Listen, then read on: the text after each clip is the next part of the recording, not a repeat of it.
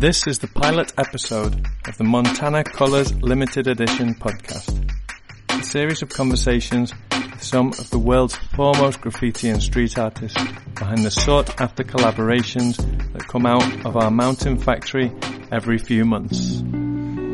Our first guest is the designer of one of the first ever limited edition aerosols, a man who's as comfortable in front of a blockbuster mural as sketching his trademark characters, which is reproduced for brands like Kenzo, Levi's, and Warp Records. I'm Mark Dix, and this is Montana Colors Limited Edition podcast with Kid Acne. Well, I didn't realise the Canon design was the fourth one ever. That's that's pretty impressive. Um, how it came came about was pretty organically because still back there, I did have an email in the early 2000s, but I don't think I really had a proper website, and I was definitely not on social media. So it was from those regular trips to Barcelona where we go each year and paint, just paint graffiti or street art or whatever. I don't know, whichever term floats your boat. But um, and yeah, it's just the guys in the shop were like, "Would you like to do a can?" And um, I said, "Yeah." Uh, which was which was cool. So it, looking at it, it, I can see it's one of the early ones because it's a wraparound sticker rather than the actual full printed thing, which I guess is what they did at the start. But I was pretty lucky in that. So the colours that I designed the character in, it's like a so if, if you haven't seen it, it's a Minotaur, like a b-boy Minotaur holding a boombox with like um, clouds coming out of the speakers with little like music notes in it, and then it's got the MTN logo going up the side. I did want to hand draw the MTN logo, um, but they were quite clear that that you know needed to stay the same branding in the same colours. But I think later on that might have like been a bit more flexible with dropping down into a single colour. So again, yeah, that that's sort of one of the things I suppose that dates it in a that era period of time because it's got the the classic logo and it's got the wraparound sticker. So that's that makes it a bit more of a kind of prototype in the series, I guess. But yeah, I was lucky in that those five colours that I used to design the character matched up with five colours from the Montana range, and they they made a hundred of each colour. So there's 500 cans. I don't know if you remember, they sent me like a couple of boxes worth of them at the time.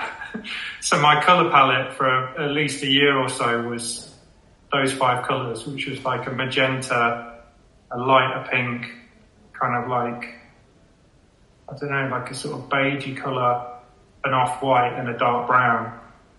And, um, yeah, I mean, to make it slightly more rare, I suppose, I, I fucking rinsed them. I used so much of that paint.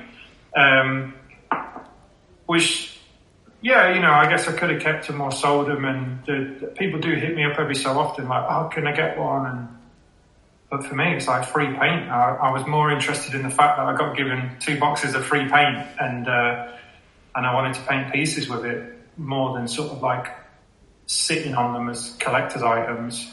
Um, but yeah, you know, even a few years later, I might have a random can in my bag and I'd be painting with a group of people and they'd be like, what, what's that? you know, what are you using? Oh, it's, uh, it's my own paint, you know, from Montana. So, so yeah, it was really cool. I have really good memories of that. And that before the kind of big cleanup in Barcelona, which I think was maybe mid, mid to late 2000s, it was amazing, amazing place to go and paint and just get a cheap flight from East Midlands or or Liverpool or Manchester or whatever, and then just go out there and pretty much paint on whatever you wanted. Um, got kind of stopped a couple of times, but nothing more than being told to stop, stop and go away, and, and that's it. So you know, never really got into any real trouble, and it's great. And that kind of continued even after the cleanup. You know, went out there a few more times, did bits and pieces and, and paste ups and stuff like that. So yeah, I've got fond memories of Barcelona from that era. I think it was just one of them things where it was like Barcelona seemed to be the place to go to paint at that time, which may be like the era before uh, the older generation of graph writers from UK probably would have gone to Amsterdam. and it was all about getting Spa and all that. And maybe for our generation, it became Barcelona and Montana. Um, don't know, I can't remember exactly who I hooked up with, but um, I was definitely excited about Barcelona because of La Mano and like the coat hanger guy and you know a few of the other like prominent street, well, you know, graffiti writers that were like doing iconic sort of logo type stuff, and it wasn't really street art then. Um, the kind of whole street art thing came a little bit later when it was people, you know, from all walks of life that didn't have the kind of the culture of the graffiti background. But certainly, like early two thousands, it was people doing kind of. There was the freedom of paint with you know, different stuff like ONG crew. I remember all those guys. Obviously, Musa, she was working at the shop at the time. Later on, mods. Um, but it was one of them, like you go to Barcelona and paint, and there'd be people from other countries. I remember we did the group show at Iguapop, and I was, obviously, you know, there's people from all over the place were at that. Nano, remember having a good time with him. Um, yeah, man, it was it was cool. What was weird though is it wasn't exactly hooking up with people then. I think the Finders Keepers crew had done some stuff in Barcelona, but I wasn't really part of that, and I wasn't really. I mean, it sounds stupid, but I wasn't really into kind of like that networking as such. I was just more like I was happy to go and paint with my friends, and if you met someone, you met someone, and that's cool, and that's that's how this can come about. It was very natural of just going in the shop, buying paint, and getting chatting. It wasn't, uh, you know, like handing your business card out or like give, showing people your portfolio or anything like that. It was just like, just naturally out painting and, and that's it.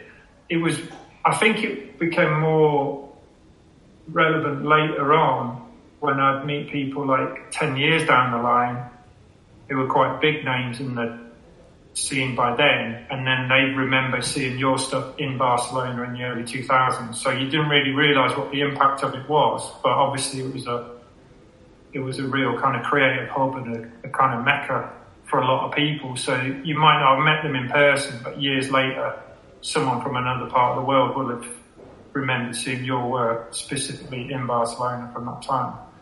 Um, I mean, I guess people did hook up, but yeah, like, later on, there was all the kind of bit like Brick Lane in London. It's like you got the tourist spots in Shoreditch, which was like round the Mac Bar and everything, where we did paint, but it was just, just felt a bit ridiculous really. And, uh, everything had get gone over quickly. So you're more like head out of town, Poplar now and just uh, other out of town spots where, you know, my friends who knew, knew where to go would take us and I'm kind of happy doing that really, even if no one got to see it. It was just fun. It was fun missions and so just painting in the daytime in the sun and drinking street beers and managed to get free tickets to Sonar Festival and Primavera and because my mates, you know, in the bands would uh, be out there. So yeah, one time I'd end up staying there for ages and just went to the Montana factory, which was amazing to see how all the paint was made and had a tour of that did a little painting on the wall around the back where the staff a cigarette on their fag breaks and uh, yeah, she went to like these two music festivals and just painted a load of graffiti. It's wicked.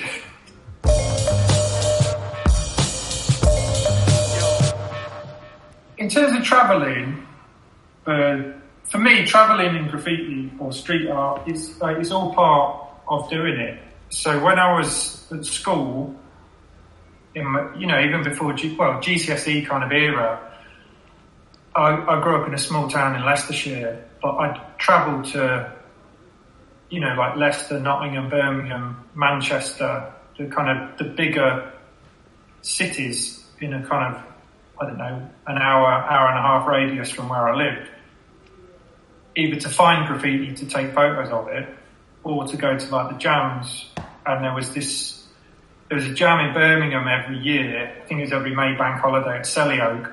And I went to that when I was like 14 or 15 just to watch people paint. And it was there that I saw like Lumit, RCF, um, Stormy, uh, I don't know, like Delta, um, A1 was there, John 1. You just sort of watch older people painting stuff, and then obviously all the UK uh, iconoclasts like Part 2 and Solo One and, and all those guys. Uh, and then, you know, a year or so later, there was this big group exhibition at the Custard Factory in Birmingham, which I was invited into. That was the first exhibition that I did.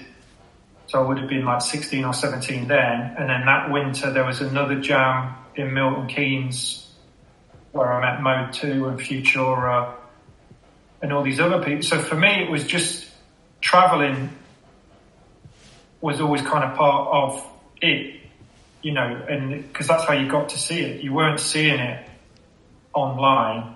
And even in, yeah, the early 90s, I mean, I do remember getting like IG Times and Hype magazine and, uh, you know, I got issue one of Graphotism when it was like black and white like 24 pages or something like that. But you wanted to see it, you had to go and travel to see it. And then, you know, the byproduct of that is that you get, you know, you got to meet people. Normally, a pretty uneventful, awkward interaction because that's like generally how we all are. It's like, all right, all right, uh, that's about it.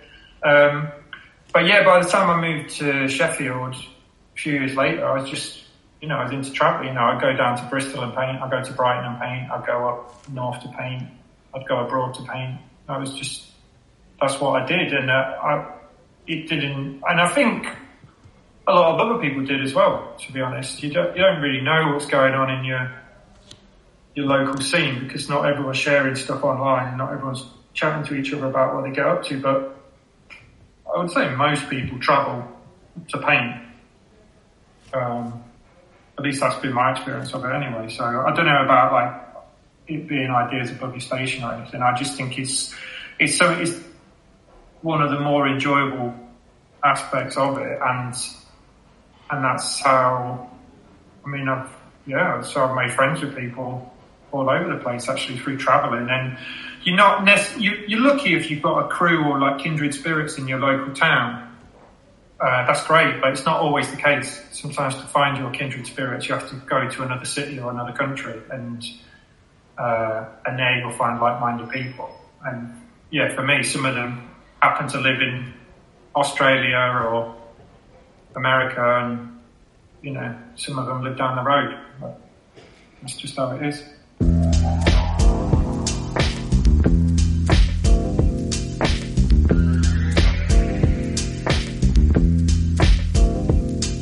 I suppose I'm a loyal, a loyal person, but for me, it's it, with all everything that I do now. So I'm like in my four, early forties now it all stems from an interest as a teenager, as a hobby.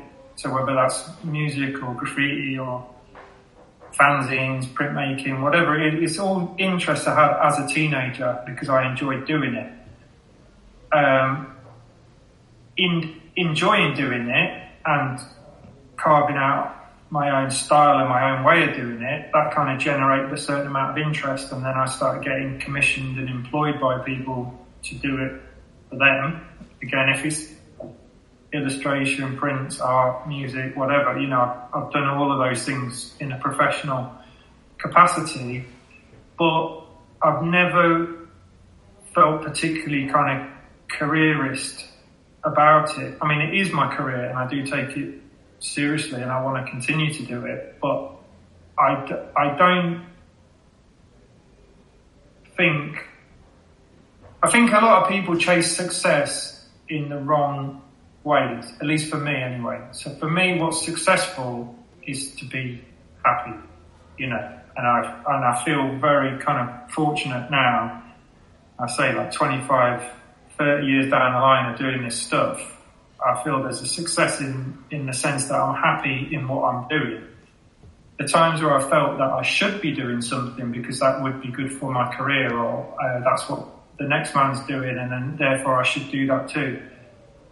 They've just been either like underwhelming or like totally stressful or full of assholes or I don't know, It's just been some like negative repercussions. So of course it's important to like challenge yourself and get yourself out of your comfort zone so you're not stagnating. But I think it's you're wise to kind of like differentiate what things are going to bring you happiness and success in your life. And for me, yeah, certain key figures or uh, in art and music or my friends or my hometown are like things that I enjoy. So I'm not going to change them unnecessarily just to kind of maybe make my artwork worth more money and be busier. I, don't, I just don't want to be busy all the time. That's, that's something I learned in the last few years. It's like you can be busy all week long, but just not achieve anything. You're just fucking busy all the time. Whereas I prefer to be productive and do less stuff, but more meaningful, with more more mindful kind of outlook perspective. And in that sense, I'm achieving more because I'm not busying myself with like loads of nonsense and all those things. Oh, this would be a really good opportunity for you. I really need this, but the deadline's tomorrow and blah blah. It's just like no, no thanks.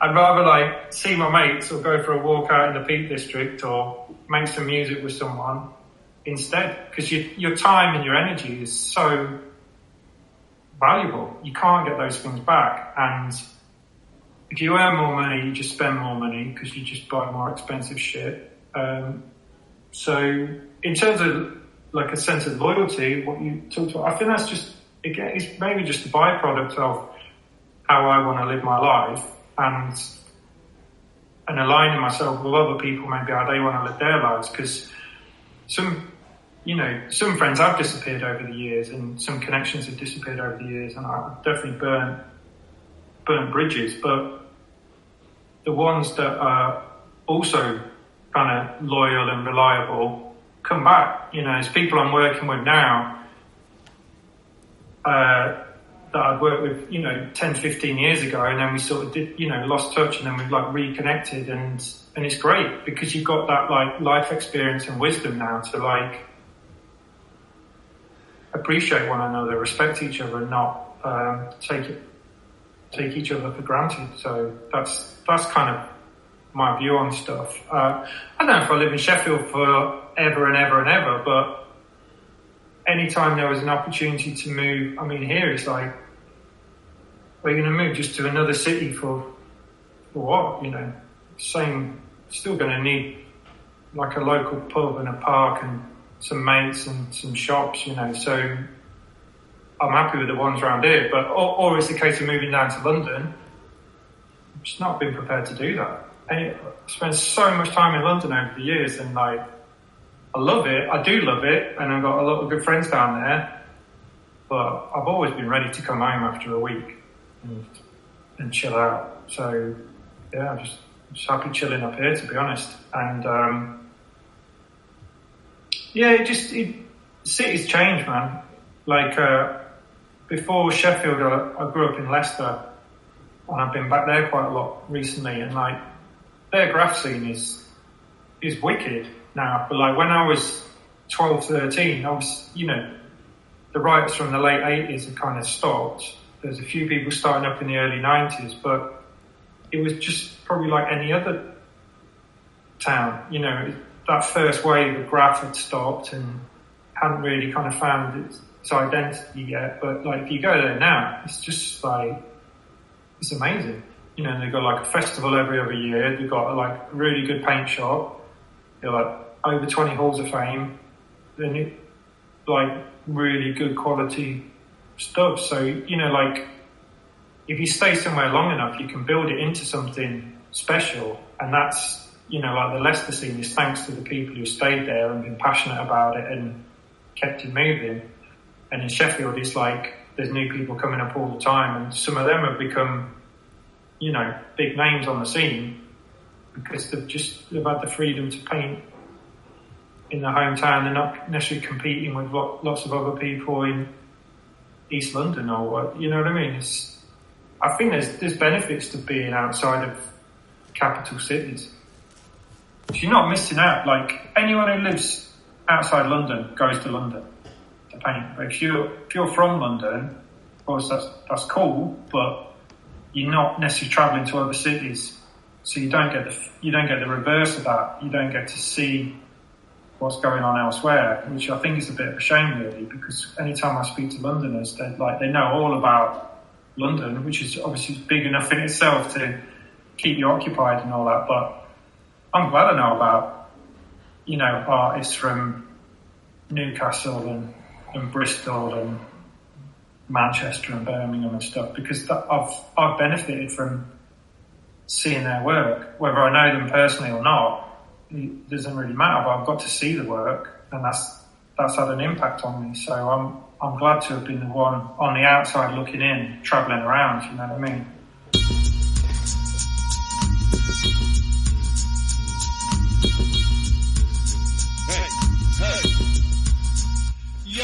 Yeah, so nowadays, obviously, you just buy all your paint online. You just tick a little box and it gets delivered to your door the next day, and that's it's like a real luxury, amazing. But yeah, back in the well, it seems weird saying back in the day because it's relative to how old you are, I guess. But for me, back in the day was early '90s when I started.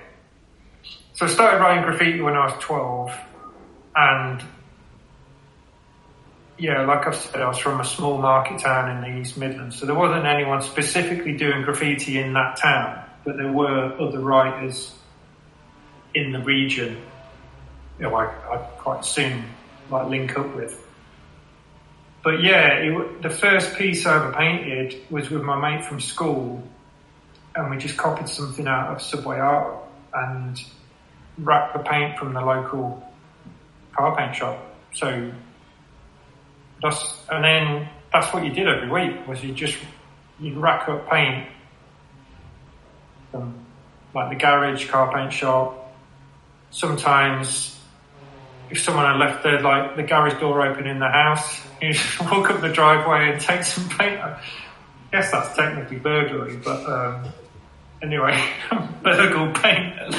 But um, yeah, you just rob paint from wherever you could. There was a lot of people selling like car paint dead cheap at car boot fairs. So you could buy like a whole box of cans for like 10p each or 50p each or something like that.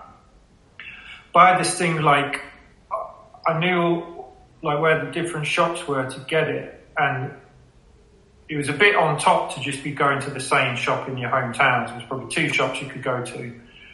I just after school get the bus somewhere next town along, do the Browns, and then catch the same bus back and then maybe do that a couple of nights a week. So by the weekend, you had enough paint to paint a piece. And uh, yeah, I mean, colours wise, there wasn't loads and loads of choice, but you, you soon learn. Oh, and then my dad lived in Leicester, so like I go to my dad's house and there was a garage right near him, so I paint from there as well. And they had like Smooth-Rite and Hammerite and jack Black. That was good. Uh, but otherwise, it's like Carplan. Car plan I liked. Uh, Duplicolor, or okay. You know, anything, anything you could get your hands on, really. And then maybe early nineties, like Hycote brought out the double concentrate. So it was a small can, but it was meant to have the same amount of paint as a big can com- compressed into it. I don't know if that was true or not, but it was the first time that we had like thick, thicker paint that wasn't all drippy. Um, and then it soon became a thing to like stick a New York fat cap on a kind of Hycote, double concentrate, and that that was just the best. Then, like the paint was decent, you got a nice outline, and uh, I used that for years and years. I mean, I know we're talking about Montana, but like even when my friends had all like moved on to Montana by that point. I was like one of the last bastions of Hycote double C. And, hey up, uh, I was one of the last ones to use Hycote double C and New York fat caps and just go to Makro or Maxxis or whatever. And by that time you're buying it for like a pound a tin or whatever it was. But um, yeah, I was quite a late adapter to um, Montana, but then obviously what would happen was I'd, I'd still be painting with car paint, and my mates would be painting with Montana, and they'd all be finished way before me because like, the paint was so much better, and it's like, what the fuck are you doing? Like, just get better paint. You're taking forever to like finish a piece. So like, eventually, I I moved on to Montana, and then just that's that's what I've used ever since. I, yeah, don't, don't use any other paint to be honest.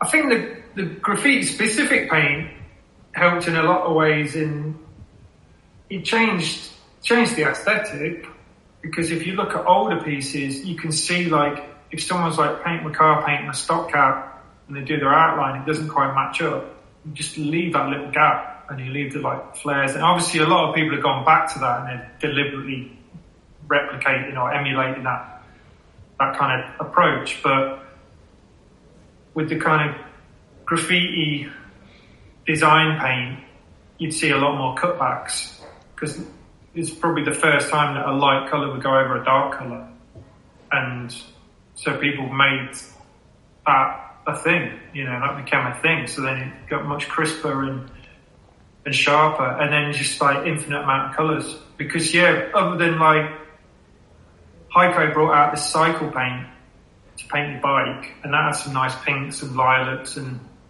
turquoise and stuff. And there's a couple in car paint, but you know, generally speaking, car paint is based on what colours a car. You know what I mean? So if you wanted like fancy colours, you had to mix them yourself, which is just a ball ache, or buy them off someone else or, or whatever. Uh, so yeah, it just changed. But then I suppose in some ways it like it homogenized things because people using similar techniques uh, from different parts of the world and similar color palettes become kind of fashionable and stuff. But within the range, you could find all the things that you liked and everything. So, I don't know. I mean, it's it's all good, isn't it? Just like a fat cap on a Hannah Montana, and you just done, isn't it? It's so much, so effortless. Like, yeah. Ch- changed things for me a lot, yeah, because it's just easy, much easier, much more straightforward. I mean, the graffiti and street art thing, is a bit boring now, to be honest. I think at, one point it was, I got it. I wouldn't say I, I was ever really deep, deep in the graph game because even from the very beginning, uh, probably a couple of years of like racking paint and tagging and doing track sides. But even by the time being a mid teenager, like I was saying before we started recording, like when I was 15 and left school, I like took acid and I sort of had like an epiphany of deciding that I didn't want to try and do graffiti graffiti anymore. I wanted to incorporate my illustrations and my interest in screen printing and underground comics and skateboard graphics and all that other stuff and I sort of stopped painting traditional graffiti even then. I mean, I'd still paint pieces for another like 10 or 15 years with my friends, but that was more like to socialise really. Um, but in terms of my actual work, I knew I wanted to do something a bit different and it wasn't called street art then. And the first book that kind of documented it sort of was that book called Scrawl that Booth-Clibborn put out, and I think it's maybe 98, 99. And there's a few people in there that were kind of like maybe had a foot in both camps, but it was more just like illustration dudes that were maybe a little bit more graffiti inspired or something. Um, but then obviously when street art became a thing, uh, people wanted to pick a side because the, the thing with street art was it blew up. So obviously your mum all of a sudden, or your family all of a sudden were like, oh, that's that thing that you do. We understand it now because it's in the paper and it's in the Tate Modern and all that. Um, and it sort of opened opportunities for certain people. But the people it opened opportunities for weren't necessarily the people who've been there for any amount of time and certainly weren't associated with any kind of culture. they were just they cut a stencil of I don't know some Star Wars figure with like Mickey Mouse hands or something and some political satire attached to it, and it was like all them people were just like blowing up and making money, and all the kind of writers I think were just like, hang on a minute. so I would say I kind of had more of the graph mentality, but stylistically, the, my aesthetic was more street art, and I and I kind of knew that. So obviously, I copped a lot of flack off writers because they're like, you're you're fucking street artist. it's like, oh no. but um, any of the really hardcore writers that I looked up to, I knew they didn't have a problem with what I was doing at all because they knew they knew I was and they knew what I'd done since forever. So I, did, I personally, it wasn't really I wasn't really bothered, but. Uh, yeah, I, I, felt like I didn't really want to try and prove it. I didn't need to prove myself to anyone one way or another, so I just just take the hit. You know, people call your names and you say, all right, whatever. But yeah, then at some point it was like the whole art fag thing came about, um, which is obviously not very PC at all.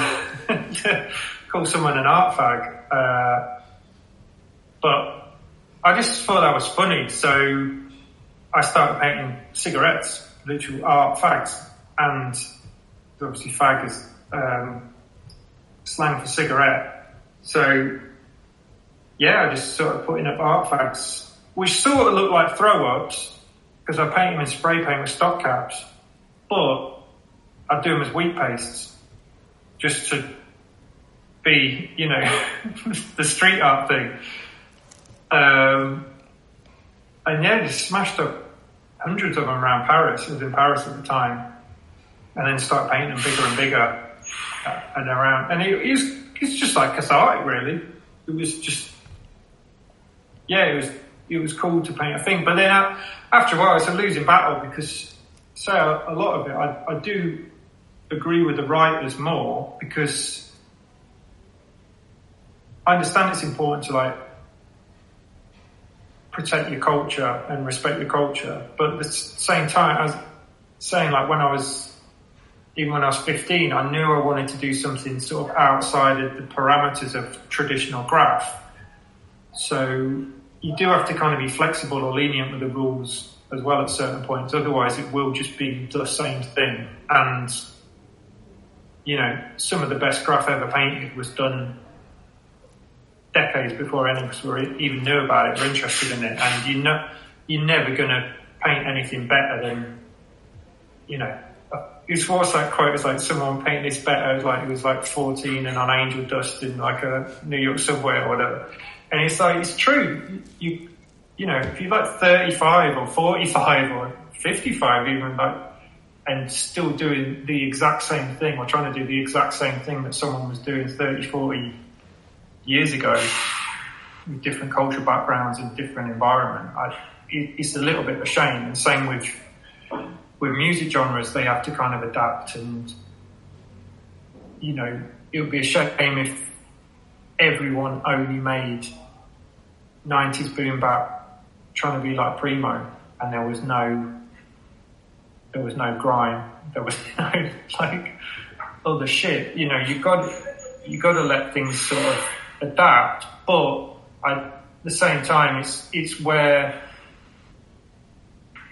it's like where, where do people's intentions come from?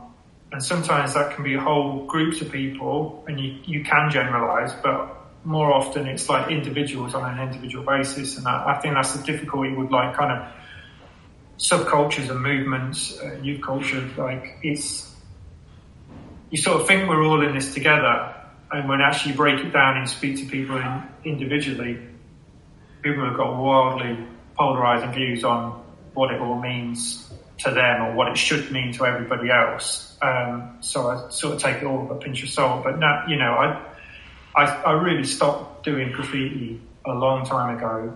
Uh, and I, I, definitely stopped calling myself a graffiti writer a long time ago. It's not to say that it's, it's not kind of embedded in me and I, I did learn a lot from it and a lot of positives, but more out of respect for people who genuinely are graffiti writers. I, I think it does them a disservice to say, oh yeah, me too, I'm a graffiti writer because I painted a few pieces 20 years ago. You know what I mean? It's like, and I, I get called a street artist. Sometimes I call myself a street artist, but really, out of the two, I'm just, I'm an artist, you know. I'm not, I'm neither a graffiti writer or a street artist, but I, I've done both in my life. But I've also done a lot of other things in my life, which include illustration and music and, and other stuff. So I just, I think of myself as an artist and that's it. And graffiti happens to have been a, a part of that journey and street art happens to be part of that journey.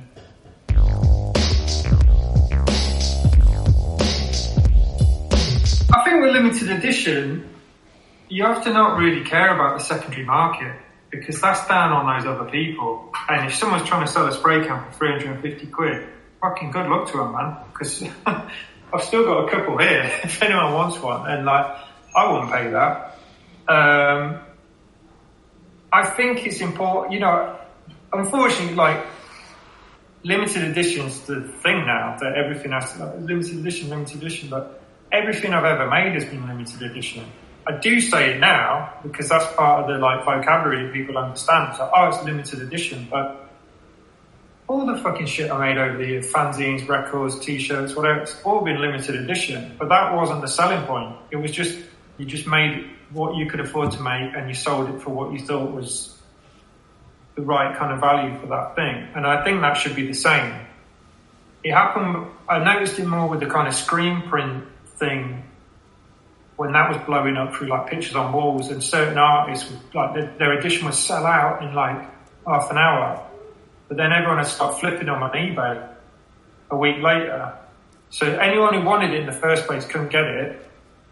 And then people were trying to like you know, double or triple or quadruple the value of it overnight. It's like it isn't worth that. That's that's a shame, you know. Some it's weird. Some artists really kind of a victim of that, and they've obviously had to put more kind of restrictions in place of how you buy their work, so that um, people who genuinely want it aren't missing out. But at the same time, you know, people contact me every so often. Oh yeah, I've got this thing. How much it's worth? And it's nothing to do with me, man. Like, I sold it in the first place to, to someone, and then if they want to sell it on, know, if you go on Gumtree or eBay or whatever, you know, you don't contact the original people, say, I'm going to sell this thing. Um, that said, you know, I've heard they, they start putting rules in place of like artists getting royalties when things get sold on the secondary market. But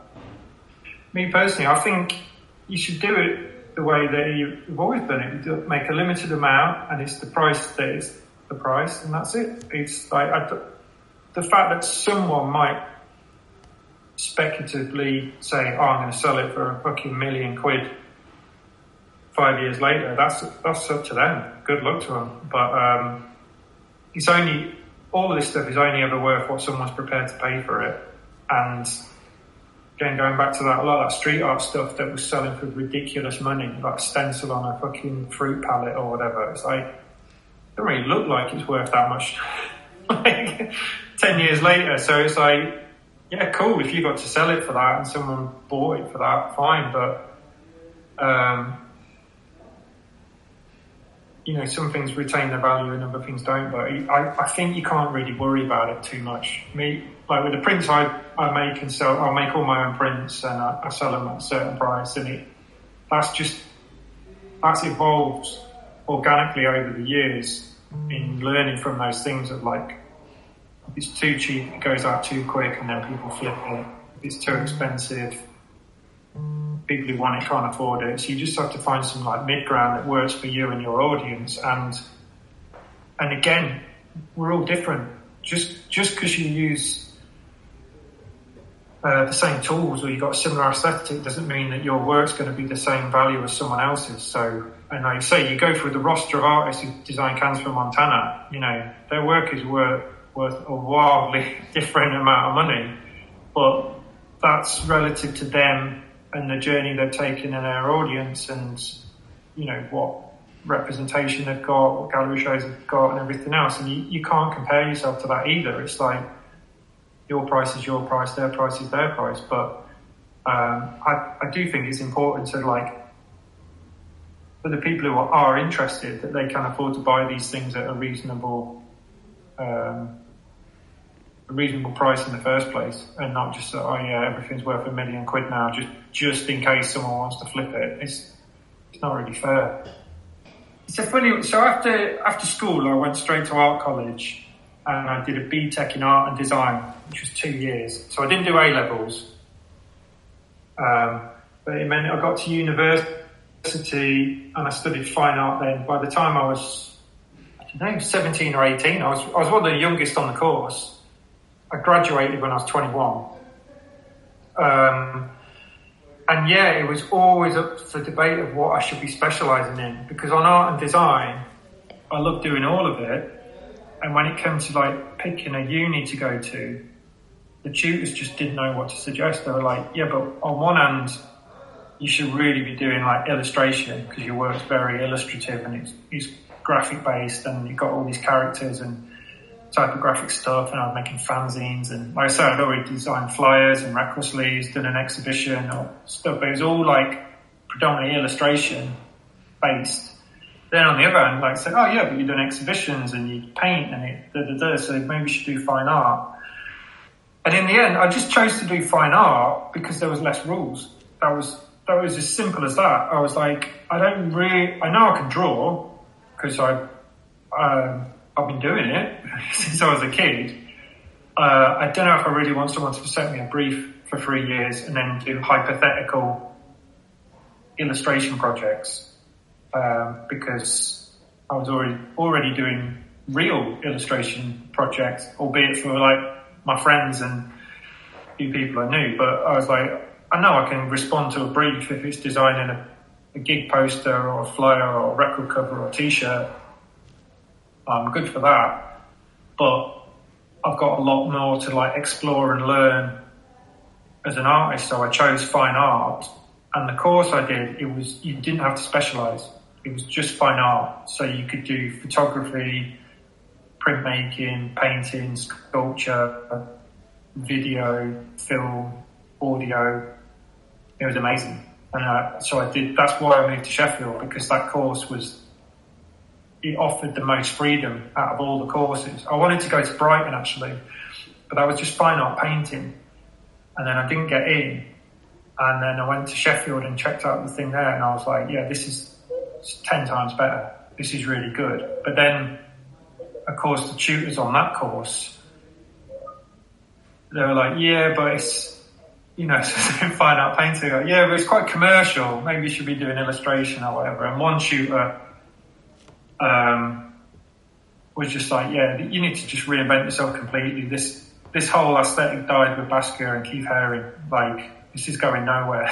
and uh, so obviously I was a bit put out by that. But then what happened was, by the time I got into my third year, even my second year, designing record sleeve for, for Warp, I was doing artwork for a local nightclub and by my third year, my work got published in the school book. So at my degree show, I was one of the, you know, the only artists on the course who had their work published, which was kind of a big deal, really. Um, and then after the fact, years later, I bumped into one of my old tutors who was into what I did and was very supportive. And he was like, "Yeah, this is this is cool. You're just merging all this stuff together." He was like, "Yeah, your name keeps coming up from current students, like that you're an inspiration to them because they've seen your work in these books, but they didn't know that you studied here. So we'd really like you to come back and give a talk because we know you had a kind of hard time uh, with some of the other tutors of like whether whether it fitted into fine art or not. So then in like 2008, so I graduated in 2000. 2008, I got invited back to give a talk. It was on the design and illustration course but it was like it was a really popular talk, and uh, then they let me paint uh, a mural in the in the college above the the entrance above the foyer in the entrance before the building got knocked down, and um, and because the talk went well, they kept inviting me back to do more. and then I ended up working there for on and off for about 10 years, doing like talks and workshops and tutorials and crit groups and, and stuff. So it was really nice to kind of go back and share my journey with people. And uh, the tutor was like, yeah, you're, you're a really good example because you got to do your own thing. You were challenged about it, but you've got a kind of a success story at the end of it. And so you, you're a good example to kind of show the students that you can do things differently and maybe it doesn't, you know, I don't know if my stuff really fits into fine art, but that's not the point. I've, I've, I've managed to like live as a professional artist now for the past however many years. So it's all it's all about transferable skills, and whatever you specialise in at uni doesn't necessarily mean that's what you're going to do later in life. But what was interesting was going back to the fine art thing that you were talking about. Oh, yeah, you should probably do illustration. I ended up making a living as a as a commercial illustrator really for the first ten years of my career. But the reason I got all those illustration jobs was because my work looked different to other illustrators. I'm sure of it. And so I think if I if I'd done an illustration course, I would have adopted a kind of like house style. I would have maybe would be less rough around the edges, and I would have learned some more. I didn't, you know, I didn't even have a computer until after I left uni. I had no concept of how to scan in any artwork or use Photoshop or anything. I had to learn myself, learn that myself after I graduated. So I would have been a few years ahead on the technical side of it, but I was getting a lot of illustration work based on the fact that my my style was different, you know. So I, after I graduated, yeah, some of the biggest jobs I've ever had were like from that era of like huge companies, just like, yeah, yeah, we want you to do this thing. Da, da, da. So, um, I don't think it really matters what you study, as long as you, you just got to pay attention to the, you know, the advice you're given and, um, and learn to, yeah, learn to listen, even if it's not something you necessarily want to hear. But that was really it was a good thing being challenged. It was good that they were like, "You're not fine art. You're not this. You're not that." So fuck you. Oh, blah, blah. and then um, yeah, you just figure out what you are. You know, it didn't, it didn't change me my style, but it made me really kind of think about it. And I do think about it now when I'm making work as like, even if it is very simple and bold and graphic and it's got an illustrative look to it, I still don't want it to just be like decorational. You know, so there's there's a there's a lot of fine art thinking that goes into my work, um, and I want it to have a kind of certain weight or you know certain statement behind it, even if it, it looks illustrative. It, it's definitely not just like designing posters, uh, you know, cheap posters to put on your wall. It's like there's concepts behind it, and there's been a there's been a whole series of nuances that have adapted throughout the years, you know what I mean, that make it what it is now. And then, yeah, and then the other thing that's happened is like tons of product design, which um, it's just been through collaborating with different companies, like like the Montana Can and you know clothing brands and skate companies and I mean all sorts of shit, you know. But it's yeah, that's that's interesting too, you know. But I think, I mean, maybe Keith Haring was the first person to kind of do a lot of that stuff. I mean, post Warhol. But now that you've got artists like KAWS, you know, that are household names that do, and Futura, obviously, is the main one that I looked up to. Is like Futura. I mean, he was a little bit in spray can art, uh, subway art, sorry. Um, but what I saw more of Futura was through Mo Wax record sleeves in the 90s. And same with Eric Haze. He's like, I knew he did graffiti, but what I saw more of Eric Haze was his clothing range or his, you know, record sleeves, logos and all that. So you can, you can be all those things. You can do fine art and graph or street art and uh, commercial work as well. And you can do it um, authentically. I don't think it, you have to necessarily be selling out because you've done all those things. But um, yeah, I've done, I've done a few interviews in the past when they're, oh yes, yeah, so when did you switch from doing graffiti to doing stuff in the gallery and blah, blah, blah. It's like, it all came at the same time. Like I was in my first graffiti, my first group exhibition when I was 16 and the group show was called Graffiti Bastards. And my painting for that was an illustration I screen printed and collaged onto a canvas with bits of car spray paint and emulsion. It was like, the, it was all there in that one painting. It was like, everything that I've done later was like merged as one thing. It wasn't, oh yeah, I'm going to do gallery shows now because it's blowing up. It was like, no, no, we're interested in other stuff. And, and screen printing and illustration have been a huge part of my work as a fine artist and, you know, vice versa.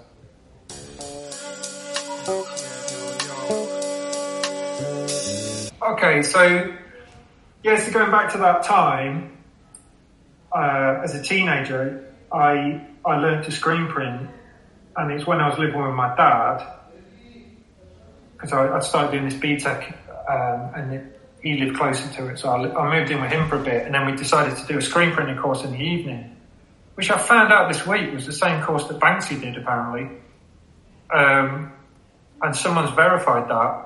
And there was an, do you remember John Kay from Fat City Records, Manchester? I remember he did it too but yeah, there, there's this um, this community centre that was just super well kitted out and learned to screen print.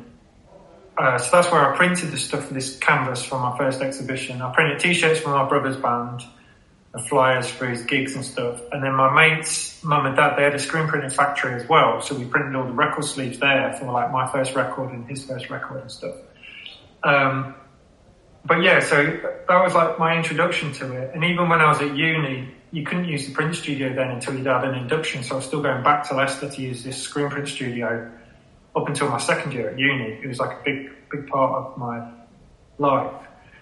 Um, and yeah, my dad was like a big inspiration for all of this because he let me kind of go to his house. He let me like practice graffiti in his house basically. He just like, I'd wrap paint from the garage around the corner and then he'd just let me paint in the spare room or always and stuff. And he was, he was a part-time teacher then, but, um, he was always like encouraging to like, you know, don't get a proper job and I'm sure you'd just be happy just fucking living under some railway arches somewhere and just making art and painting and stuff. So he's a pretty eccentric guy he, as well as doing the printing together, he taught me about photography because when I first got into graph, take, we'd go around trying to find halls of fame and photographing it. So he showed me how to make a connector to like connect photos together and uh, use a 35 mm camera and develop black and white photos and stuff like that.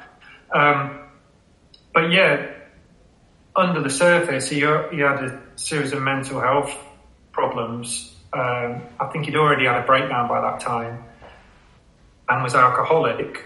Uh, so yeah, that was just like, it was cool. We spent a load of good times together and stuff, but over the years it just got harder and harder and harder until like the, the, the demise, I suppose, uh, and he was just like a rock bottom. So he passed away in 2015 after he got cirrhosis of the liver, which just means basically it's like multiple organ failure because your body is fucked and that. So that's that.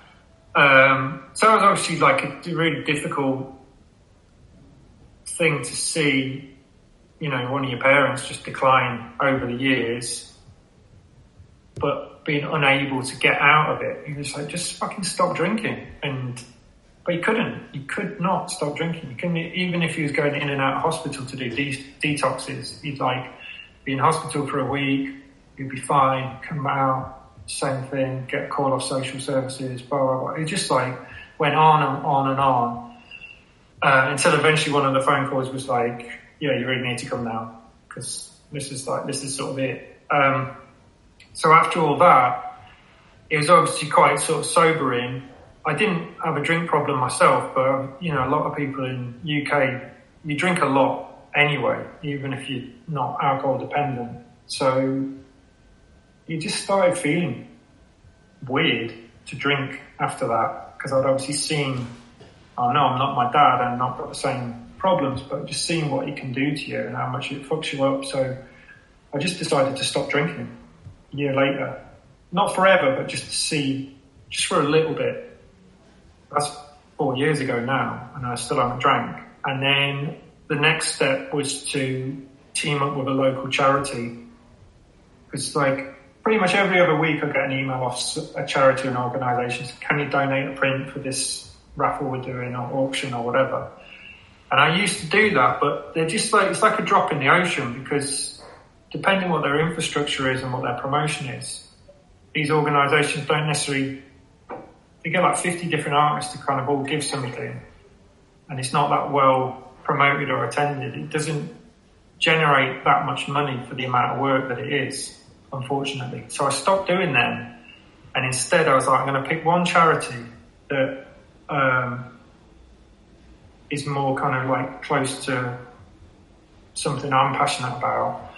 And I'll do a whole edition for them and then they can have all the money. So I can make a few thousand pounds for them rather than just like a hundred quid or whatever. And so I've done a few of them over the years for this organisation. It's Sheffield Alcohol Support Services and now they've become part of Project Six, which is a wider charity based in Yorkshire. And we've just released a new print, but this time teamed up with another charity um, called Printed by Us, and they work with people who've gone through like 12 step program or had like difficult circumstances, and they've handled all the production, and I've obviously created the artwork and signed and numbered them. And yeah, they've just been flying out. So if this one goes well, we'll do another one, another one, another one. But so it's good because now I can actually support two charities in one project and it's much more meaningful and the end result is is better because it's making more money in a short amount of time that's going to make a bigger impact and have a bigger difference. So, so yeah, that's that's what I'll do long term, and and I donate to them every month anyway as a you know behind the scenes as a like patron. Um, so yeah, that's that's like the charity project basically. It's called Stick to the Plan, the latest print, and it's available through Printed by Us. Thanks a lot to Kid Acne for joining us for this first edition of the Limited Editions podcast by Montana Colors. Don't forget to subscribe to the show, give it a like and share it with your friends if you've enjoyed the interview today. We'll be back soon with more interviews from the artists behind the Montana Colors limited editions.